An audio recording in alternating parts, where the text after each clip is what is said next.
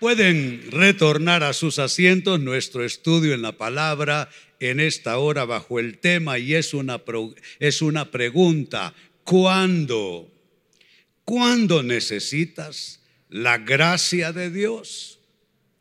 Saben, desde todos los ángulos teológicos posibles, la gracia de Dios es lo que viene en razón y en respuesta de todas nuestras incapacidades e imposibilidades. Ejemplo, no podemos ser salvos por obras, por caridades, por cualidades personales, entonces allí solo se la única posibilidad es la gracia de Dios. Dice la Biblia que somos salvos no por obras, sino por gracia de Dios.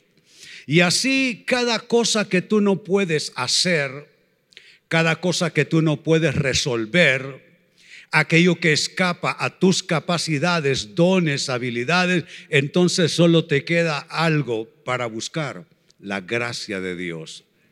Así es que gracia de Dios es la respuesta divina a toda la incompetencia, a toda la limitación humana. Pero quiero ser un tanto más específico en esta tarde ante esta pregunta, ¿cuándo necesitas la gracia de Dios? Y saben que en un año de gracia y favor como este es importante explicarle al pueblo de Dios en qué consiste todo eso, porque gracia de Dios no crean que es una gran fiesta y una gran celebración. Se habla de gracia y favor proféticamente cuando se está en medio de un entorno de circunstancias sumamente desfavorables, cuando hay adversidad, cuando hay precariedad, cuando hay carencias, perdón, cuando hay limitaciones, entonces gracia de Dios es lo que necesitamos. O sea que un año de gracia y favor no es un año de fiesta, es un año en lo cual se reconoce que hay algo que nosotros no tenemos hay algo que nosotros no podemos, hay algo que nosotros no podemos resolver y eso lo hará Dios por causa de su gracia y favor. Miren el texto a continuación que nos va a ayudar a responder la interrogante. Segunda carta a los Corintios capítulo 12, versos 7 al 9 lo leo para ustedes. Para evitar, noten qué frase, para evitar es el Dios que se anticipa el Dios que se anticipa a nuestros dolores, el Dios que se anticipa a nuestros fracasos. Bueno, esto más, el Dios que se anticipa a nuestros engaños, cuando nos creemos más capaces de lo que en verdad somos. Dios se anticipa todo eso. Noten, vamos a encontrar en este pasaje la gracia y el favor de Dios, pero vemos la anticipada acción divina para evitar, dice Pablo, para evitar que, que me volviera presumido por estas sublimes revelaciones y noten qué es lo que está pasando y todo bajo el control de Dios. Porque déjame aclararte esto de golpe y de una vez. No hay adversidad que tú atravieses que no esté bajo el control de Dios. Él está en su trono. Por eso hay una frase que he venido acuñando en estos dos años de pandemia. Dios ha estado, Dios está y Dios estará en control de todo. ¿Cuántos lo creen? Entonces ahí está, Dios se anticipa a lo que puede ser un descalabro en la vida de Pablo. Dios se anticipa y con su gracia y favor va a resolver cosas que más adelante pudieran eh, resultar demasiado complejas para él. Pues bien, vuelvo a la lectura. Para evitar que me volviera presumido por estas sublimes revelaciones, una espina me fue clavada en el cuerpo, es decir, un mensajero de Satanás para que me atormentara. Verso 8, tres veces le rogué al Señor que me la quitara. Dice el verso 9, pero él me dijo, te basta con mi gracia. Pues mi poder se perfecciona en la debilidad. Por tanto, concluye Pablo, gustosamente haré más bien alarde de mis debilidades para que permanezca sobre mí el poder de Cristo. Esta es una escritura sumamente profunda.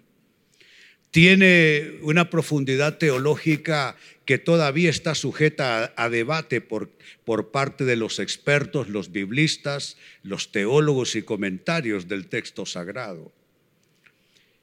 Respecto a la pregunta, ¿cuándo necesitas la gracia de Dios? El texto te lo va indicando de una manera puntual. Su primera respuesta es esta. Necesitas gracia de Dios cuando luchas con una espina clavada y un mensajero de Satanás. Fue allí donde Pablo, aparte de la gracia que encuentra en su conversión cuando se encuentra cara a cara con Jesús camino a Damasco, en esta otra ocasión Pablo tiene otro encuentro, un encuentro poderoso con la gracia de Dios. Y ese encuentro tiene como contexto, como escenario, una espina, literalmente en el griego del Nuevo Testamento es una estaca clavada. Una espina es como muy poco, una estaca sería la traducción más pertinente. Una espina clavada y un mensajero de Satanás. Básicamente por parte de los expertos hay tres teorías acerca de con qué tuviera que ver esa espina clavada y ese mensajero de Satanás. Una de las teorías dice que se trata de una enfermedad física. Algunos autores de comentarios profundos dicen que Pablo tenía una enfermedad física, específicamente hablan de una enfermedad en la vista. La otra teoría es por parte de teólogos psicólogos que hablan de un fuerte sentido de culpa en Pablo por causa de la muerte de Esteban, que es el primer mártir de la iglesia cristiana, y Pablo prácticamente fue uno de los autores. Y aparte de eso, con la muerte de Esteban, una escalada de persecución donde hogares fueron desgarrados, gentes enviadas a prisión, otros eh, eh, fueron asesinados. Y Pablo tenía ese sentimiento muy profundo de culpa cuando él perseguía a la fe cristiana. Y la tercera eh, teoría, teológicamente hablando, es que se trata de una fuerte oposición que Pablo estaba eh, afrontando y que era tan fuerte, era tan implacable, era tan demoledora que era como tener una estaca clavada y un mensajero del mismísimo infierno que tiraba mensajes que a Pablo le resultaban absolutamente demoledores y deprimentes. Pues ahí está. Lo dice el verso 7. Vuelvo a esa lectura. Una espina me fue clavada en el cuerpo, es decir, un mensajero de Satanás. Y vaya frase para que me atormentara. Hace cerca de 25 años tuve que abandonar un ministerio que amé porque fue mi escuela.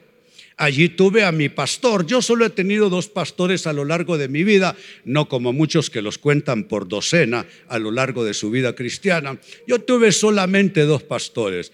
El pastor que me dio a luz en el Evangelio, el pastor Mario Fumero, yo le digo viejo cariñosamente porque él me llevó a los pies de Jesucristo. Él era un hombre joven y yo casi un niño. El otro fue mi mentor, el pastor que me enseñó todo lo que sé. Predico a su sombra y todo mi enfoque teológico es el, enfoque teológico que mi pastor me legó. Y, saben, 24 años atrás, volviendo sobre esa historia,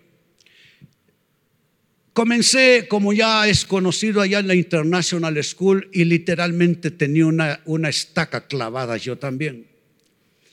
Y sabe, cuando terminaba el servicio el día domingo, terminaba el servicio al mediodía, me llegaban personas, algunas conocidas de rostro, otras completamente desconocidas, que aparentemente eran de la iglesia, donde, que, la gente que había quedado de la iglesia donde yo había salido. Y literalmente me agarraban a profetizarme y a decirme cosas me decían que Dios me iba a mandar siete años de tribulación y hasta que yo terminara destruido, derrumbado por el suelo y me arrepintiera, entonces Dios me iba a bendecir. Otros me decían que fui rescatado del, del, mundo de la drogadicción, de la calle, y que ahí justo terminaría de donde fui recogido. El obispo Solórzano, que ha sido un discípulo mío, prácticamente un hijo, él me, regañaba y me decía, pero René, ¿cómo tú permites que personas hagan fila para estarte diciendo cosas todo el tiempo? Me daban las 2.30 de la tarde y mi esposa esperándome para ir a casa.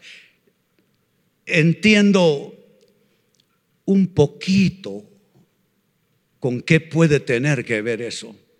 Una estaca clavada y mensajeros que literalmente te atormentan, que te hacen dudar de quién eres tú y de, y de qué Dios está haciendo en tu vida. Esto que se tradujo como una espina, en los textos originales proviene del griego skolopos. Y skolopos Skolops, perdón, Skolops. Y Skolops lo que traduce es eh, un punto o un pinchazo que en sentido figurado es una molestia, puede ser también una incapacidad corporal, de ahí algunas de las teorías acerca de Pablo. Y bueno, es que cuando uno está angustiado hasta el cuerpo se enferma de todas maneras. Y si es el cuerpo que se enferma, también te angustia el alma. O sea que no importa dónde, eh, dónde vaya el pinchazo en tu vida, si es algo físico, te angustia y deprime, y si es algo que entra por tu espíritu, también puede enfermar tu cuerpo. Ese scolops venía constantemente en la vida de Pablo. Y él lo traduce también de otra manera. Aparte de ser una espina clavada, era un mensajero, dice él. Lo cual abre las posibilidades para pensar en otra dimensión. Porque una espina puede ser una cosa, pero ya un mensajero, ya eso tiene otra dimensión. E interesantemente lo que se tradujo como mensajero en nuestras Biblias en castellano proviene, eh, proviene del griego ángelos de donde se traduce ángeles o ángel, que literalmente es un mensajero que te trae noticias. Y nosotros sabemos que ángeles, no solamente hay ángeles de Dios, pero Satanás tiene sus ángeles también. Satanás fue expulsado de la corte celestial, él con muchos ángeles que ya traducidos en la tierra se convirtieron en demonios. Es Satanás y sus demonios. Son ángeles caídos todos bajo la dirección de Satanás. Eso significa que hay entidades espirituales con las que nosotros luchamos a diario sin darnos cuenta. Hay entidades espirituales en algunos casos de enfermedad física. Hay entidades eh, espirituales malignas en el caso de algunas enfermedades, por ejemplo, mentales. Hay entidades malignas eh, que mm, tratan de entorpecer la vida familiar, los matrimonios, el, el proyecto de vida de las personas. Es que nosotros nos movemos en medio de un enjambre de entidades espirituales, pero están los ángeles de Dios que son espíritus ministradores a favor de nosotros, los que creemos que ellos nos protegen y pelean batallas que nosotros ni cuenta nos damos, ni cuenta nos damos. Pero volviendo al punto ¿Cuándo es que tú necesitas gracia de Dios al igual que Pablo? Cuando luchas con una espina, con una estaca clavada y, si, y también si hay mensajeros de Satanás que te están constantemente buscando. Los mensajeros de Satanás te pueden decir que te vas a morir de eso que te han diagnosticado. Esos te van a decir que te vas a morir joven, como murió joven quizá tu padre. Ese fue mi caso. Papá murió a los 56 años. Eso fue un desastre en nuestra familia porque papá era el todo para nosotros. Y a medida que yo me fui acercando a los 50 años, comenzó eso a aguijonearme literalmente, que iba a morir joven al igual que papá. Y saben, no hay, no hay lucha más dura que la lucha, la lucha intestina, la lucha del espíritu, la lucha mental. Por eso hay libros que he escrito acerca de eso, el libro La mente, terreno de batalla, que todavía es un libro muy buscado por la gente, el libro Prisiones mentales también, que tiene que ver con esa lucha cuando hay mensajeros de Satanás que constantemente te están acosando hasta convencerte de algo que no es el plan de Dios y tampoco va a suceder. Eso te atormente. Cuando mi esposa fue diagnosticada de cáncer de colon cuando nuestro hijo menor, que hoy tiene 44 años, tenía 10 meses de nacido nada más. Ella, diagnosticada de cáncer de colon, se ayunó en la iglesia, se oró, se reprendió, hubo de todo y nada podía detener el avance de la enfermedad. Su médico nos llamó, nosotros dos jovencitos, eh, yo salí asustado de la clínica del, del doctor porque él tuvo que ser claro con nosotros todo lo que iba a pasar, que venía una les estoy hablando de aquellos años, no, que no hay, las, no hay mucho avance aquí eh, médico eh, eh, en términos de tecnología médica, pero en aquellos años menos todavía. Aquello iba a ser una carnicería, se los digo. Y no había nada que hacer. Y yo con aquella criatura que no he sido muy, buen, muy bueno cuidando niños y lavando platos y esas cosas, y yo con aquella criatura y la mayorcita que hoy tiene 46 años y mi esposa y yo, ella ha sido una mujer serena en verdad. Yo lloro más, ella llora solo por lo que vale la pena. Y por mí, por mis malas crianzas a veces. Por esa noche el pastor llegó al hospital y él supo de qué hebra tirar. Ella le dijo con la serenidad que le caracteriza, Pastor René, no se preocupen. Yo siempre sentí que iba a morir joven, nos dice ella. Y ahí comienza el, pastor a tirar del hilo, hasta que ella cuenta que su abuela, cuando estaba ya por fallecer, le dijo, viéndola directamente a los ojos, que se la llevaría con ella. Y aquello impactó su espíritu. Y de ahí viene un proceso de persuasión, de entidades espirituales convenciendo aquella débil conciencia eh, infantil hasta que se convierte en una joven adulta y ya está persuadida. ¿Sabe?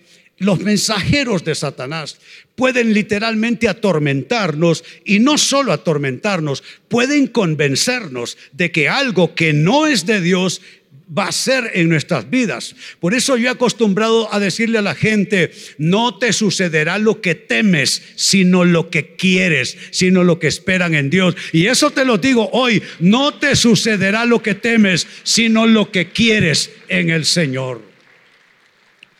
Pues ahí está la primera respuesta, segunda respuesta. Cuando necesitas gracia de Dios, cuando tus oraciones no tienen la respuesta que has querido. Saben, esta es una realidad del mundo espiritual. Dios no te va a decir que sí a todo lo que pides. Dios no va a responderte en la manera en que tú esperas, en la manera en que tú solicitas. Noten lo que leímos en el verso 8, reitero esa lectura. Tres veces le rogué al Señor que me la quitara. ¿Proviene de Satanás?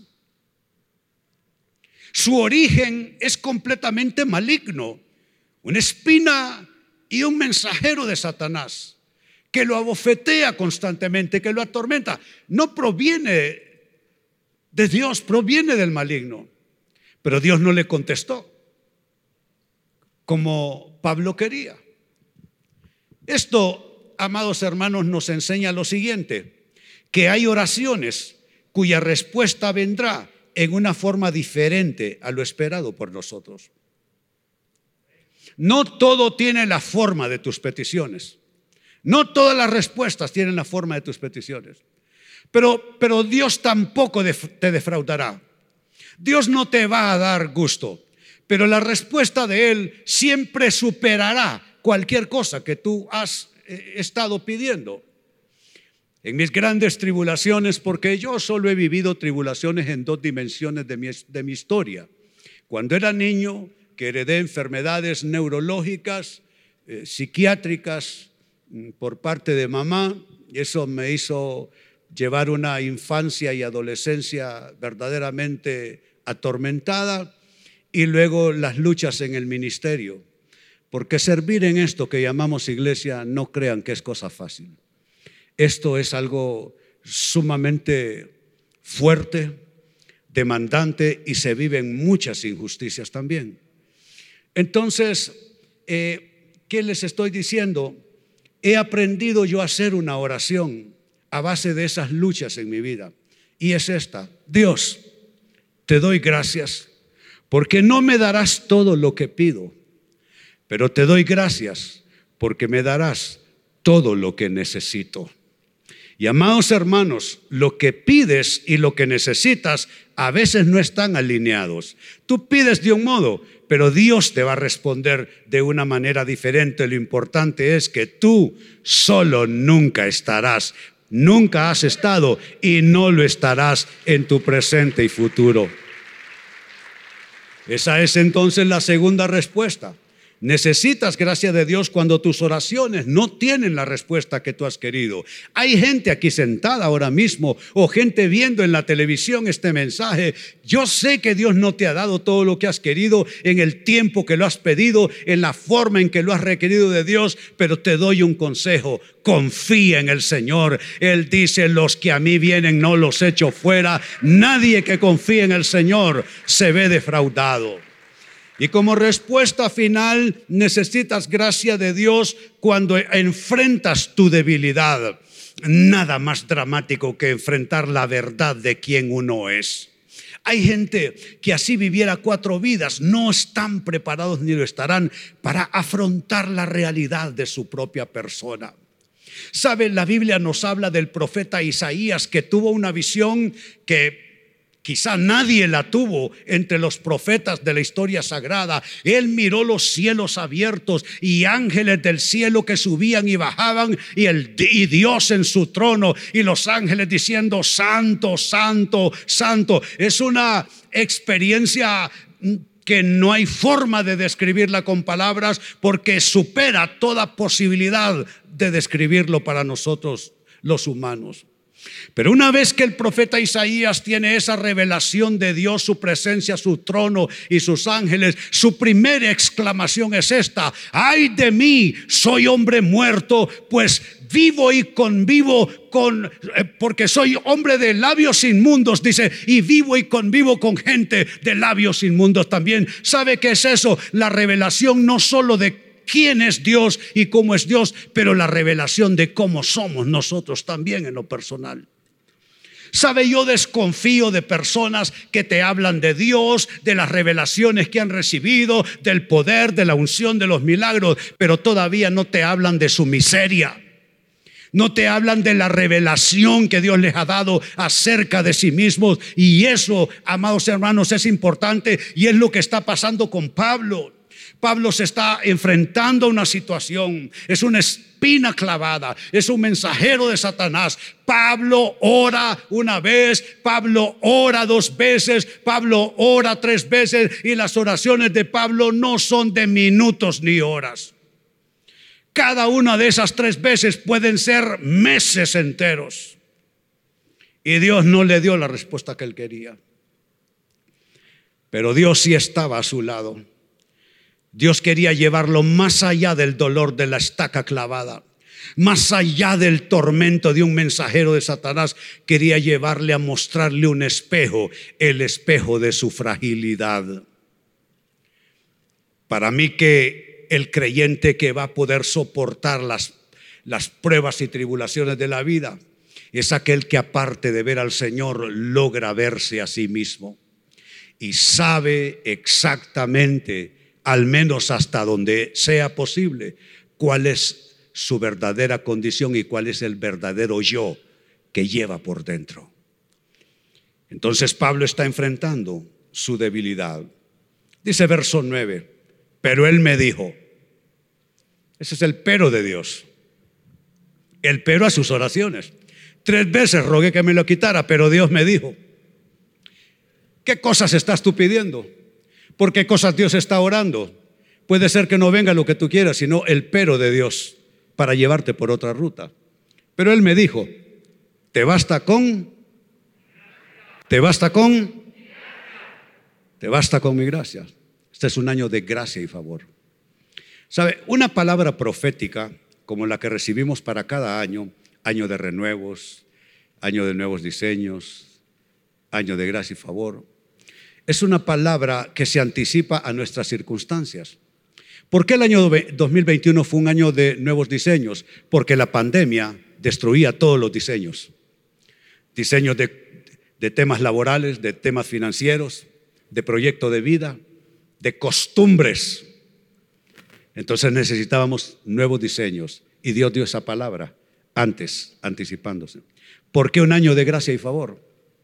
La gracia se necesita cuando estás contra las cuerdas, cuando estás entre la espada y la pared, cuando hay dificultades que afrontar, cuando la vida no te está resultando fácil. Entonces Dios se anticipa y te dice que será un año de gracia y favor. ¿Cuántos esperan eso de parte del Señor? Yo no sé de ustedes, pero yo sí. Pero Él me dijo, te basta con mi gracia, pues mi poder se perfecciona en la debilidad. Y solo comento nada más que entender por ese vocablo allí donde está colocado en ese texto, gracia. Te basta con mi gracia. Proviene así del hebreo caris, de donde viene carisma. Es el griego caris. Literalmente, bondad gratificante. My goodness bondad gratificante.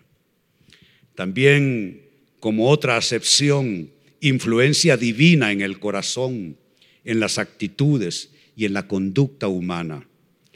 Y la acepción que a nosotros nos gusta más, que es la que conocemos. Eh, por, por gracia o por caris o carisma entendemos beneficio, favor, regalo, gracia, es lo que entendemos. Cuando decimos que alguien es carismático, estamos diciendo que tiene muchos atributos, muchas cualidades, muchos dones. Esa es la parte que nos gusta a nosotros de la acepción del vocablo, pero no hay que perder de vista las anteriores. La gracia, el caris divino, es su bondad gratificante para nuestras vidas, es su influencia en nuestros corazones, en nuestras actitudes, en nuestra conducta y por supuesto será también su beneficio, su favor, sus regalos su gracia con nosotros. ¿Cuántos reciben esto de Dios? Les invito a ponerse en pie, vamos a orar. Padre, te doy gracias en esta hora. Hoy bendecimos tu nombre, Señor. Hoy queremos, Señor, aferrarnos al manto de gracia y favor. Hoy queremos decirte que confiamos en ti, no importa qué. Hoy queremos decirte que te reconocemos como el Señor de nuestras vidas. No solo nuestro único y suficiente Salvador, pero el Señor de nuestras vidas. Eso significa que la agenda la tienes tú, que el plan está en tus manos, pero que nosotros si somos realmente tus ovejas, tú dices, las ovejas conocen la voz de su pastor y le siguen. Hoy queremos discernir tu voz en nuestras circunstancias. Hoy queremos encontrarnos no pleiteando con tu gracia, solo porque no nos respondiste como quisimos, pleiteando con tu gracia, forcejeando porque la situación no es como la queremos, como la pedimos. Danos, Señor, de ese cariz tuyo, esa gracia para saber acomodarnos a nuestras vidas actuales, acomodarnos en nuestro escenario actual, no estarnos quejando lo que pasó, pasó. Lo que se fue, se fue. O quien se haya ido también. Si algo se perdió o algo mejor vendrá por delante. En el nombre de Jesús, hermano, hermana, yo vengo a bendecir tu ubicación dentro del proyecto de Dios. Bendigo tus años que vienen y pido al Espíritu de Dios que ponga a los lados de tu camino ángeles protectores que te guarden para que ese diseño para el cual Dios te ha traído de este tiempo en adelante, eso se cumpla sin ninguna distracción y sin ningún obstáculo ni impedimento. Bendigo tu vida, pero también bendigo la vida de tu posteridad, de tus hijos si los tienes en el nombre de Cristo Jesús.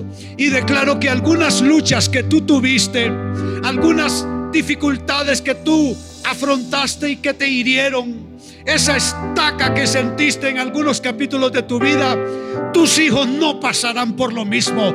Tus hijos no vivirán esas experiencias aflictivas porque tu presencia en esta noche de cara al altar de Dios te dice que toda acta y decreto que nos es contrario ha sido quitada de en medio y clavada en la cruz.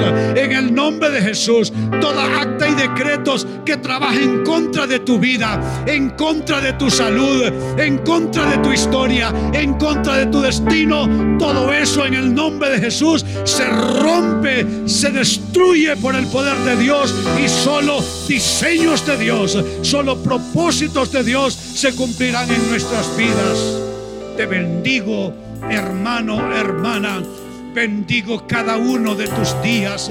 Bendigo la cama en que duermes. Bendigo la mesa en que comes. Bendigo tu salida. Bendigo tu retorno. Bendigo tus sueños. Bendigo tu fragilidad también. Que Dios te fortalezca. Y bendigo lo que eres en el nombre poderoso Cristo Jesús. Dale gloria, dale alabanza a su nombre en esta hora. Aleluya.